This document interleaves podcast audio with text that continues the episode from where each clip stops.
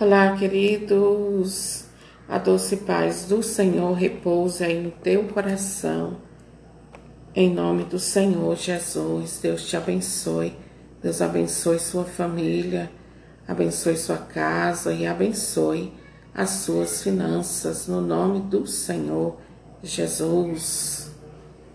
Que haja prosperidade de Deus em todas as áreas da tua vida, no nome precioso do Senhor Jesus. Eu quero meditar com você, é Eclesiástico, capítulo 30, a partir do versículo 22. E a palavra do Senhor diz assim: Não entregues tua alma à tristeza, e não aflijas a ti mesmo com tuas preocupações. A alegria do coração é a vida da pessoa, tesouro inexaurível de santidade. A alegria da pessoa prolonga-lhe a vida. Tem compreensão contigo mesmo. Consola teu coração, afugenta para longe de ti a tristeza. A tristeza matou a muitos e não traz proveito algum. O ciúme e a raiva abreviam os dias como, as preocupa como a preocupação traz a velhice antes do tempo. Um coração luminoso e bom está num contínuo festim. Seus manjares são preparados com capricho. Palavra do Senhor. Graças a Deus. Bendito seja Deus por esta palavra que chega até nós nesta hora para nos dar um santo chacoalhão para que não entreguemos a nossa alma à tristeza. Queridos, não são poucas as coisas que têm causado tristeza no coração do povo de Deus. Não são poucas, queridos.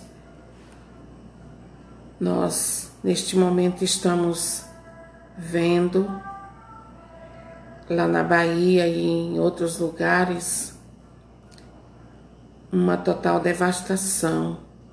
As pessoas sem suas casas, sem as coisas que elas levaram uma vida inteira para ter. E isso causa grande tristeza no coração daqueles que entendem que todos nós somos irmãos porque pertencemos a um só Deus, porque nós temos uma só fé, um só batismo e um só Deus, que é Pai e Senhor de todos nós. Então, não tem como não ficarmos tristes com tantas coisas ruins que têm acontecido no decorrer de todo esse tempo, incluindo a pandemia. Mas, olha só, queridos, nós não devemos parar na tristeza. Nós precisamos entrar mais profundamente para dentro do coração de Jesus, porque nele nós encontramos repouso, nele nós encontramos paz e alegria.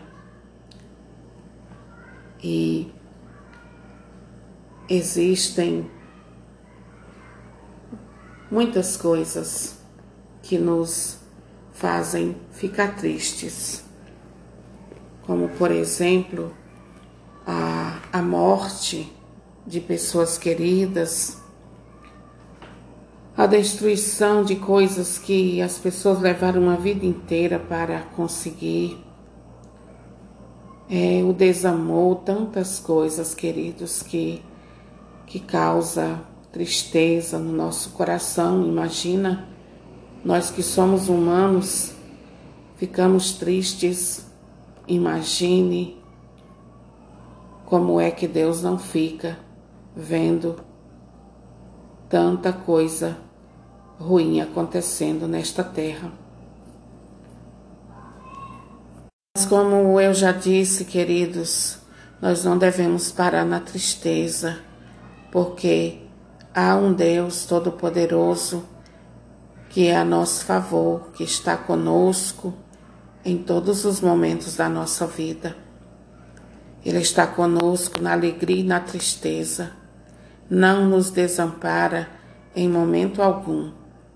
Por isso, eu quero dizer a você, nesta tarde, no nome do Senhor Jesus, não se entregue à tristeza, porque, como disse a palavra de Deus, a tristeza mata. A tristeza, ela mina a nossa fé, ela mina as nossas forças até nos levar para a morte. Então, eu quero convidar você a mergulhar mais profundamente no coração de Jesus, se refugiar no coração de Jesus e deixar Ele cuidar da sua vida, do seu coração para que você possa ter paz e alegria. Que a tristeza ela seja desterrada da sua vida nesta hora e que você receba aí a alegria de Deus, a alegria do Espírito Santo. E nós sabemos que a tristeza ela é derivada de muitas coisas. Mas, queridos, a principal delas é a falta de Deus na nossa vida. E eu repito para você, a principal delas é a falta de Deus na nossa vida. Quando nós não buscamos a presença de Deus, a tristeza ela vai tomando todo o nosso ser. E vai nos enredando, nos apequenando cada hora mais. E nós vamos definhando, nós vamos cada hora mais ficando mais tristes, ficando mais sem força. E é isso que Satanás quer, queridos. Que a gente se entregue à dor e à tristeza para que ele possa tripudiar em cima da nossa dor. Não dê esse gostinho para Satanás. Não dê esse gostinho para o diabo se levante no nome do Senhor Jesus e vamos à luta. Vamos à luta porque não acabou não. Há uma luz no fim do túnel. Esteja você onde estiver, seja você quem for, saiba que não acabou. Ainda tem muita coisa boa da parte de Deus para você. Deus tem maravilhas para fazer na sua vida. E a primeira delas é trazer você para perto dele. É trazer você para o redil dele, para que ele possa cuidar de você. Se você aceitar, Hoje Ele te chama. Vinde a mim. Todos vós que estáis cansados, todos vós que estão afadigados, todos que estão tristes, e eu lhes darei descanso.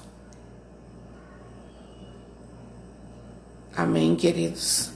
Deus te abençoe que você possa tomar posse da palavra de Deus, porque Não, não é a tristeza que tem que ter a última palavra na nossa vida. Quem tem que ter a última palavra na minha e na sua vida é Jesus e somente Ele. Amém? Deus te abençoe. Se levante. Se levante. No nome de Jesus. Não acabou ainda. Você ainda tem muito chão para percorrer. Você tem uma longa jornada ainda. E o Senhor não quer você lá em cima agora. Porque você ainda tem muito o que fazer. Você tem muito o que caminhar na presença do Senhor ainda. Amém? Deus te abençoe. No nome do Senhor Jesus. Amém.